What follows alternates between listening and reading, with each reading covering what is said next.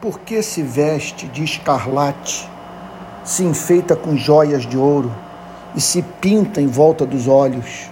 Se é em vão que você se embeleza, os seus amantes a desprezam e querem matá-la. Essa profecia foi dirigida por Jeremias ao povo de Israel dos seus dias. A nação havia abandonado a Deus e passado a servir a outros deuses. O profeta identifica uma grave consequência da apostasia, de natureza profundamente filosófica, que ajuda-nos a entender, como poucas passagens bíblicas, a alma do cristão autêntico.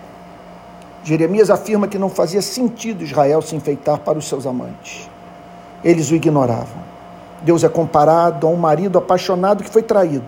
Israel a uma mulher que entregou-se a quem não lhe dava valor, o que tornava falta de sentido o ato de se embelezar para seus novos amores.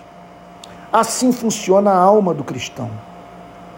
Ele jamais praticaria as obras de justiça se não houvesse no universo alguém para quem pudesse devotar o seu mais profundo amor.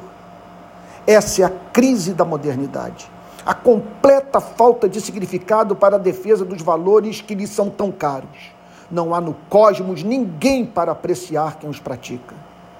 Em meio ao pavoroso frio causado pela morte de Deus, Cristo traz sentido às nossas aspirações morais ao insistir em dizer: Então o rei dirá aos que estiverem à sua direita: Venham benditos de meu Pai, venham herdar o reino que está preparado para vocês desde a fundação do mundo, porque tive fome e vocês me deram de comer. Tive sede, e vocês me deram de beber. Eu era forasteiro e vocês me hospedaram. Eu estava nu e vocês me vestiram. Enfermo e me, me visitaram. Preso e foram me ver.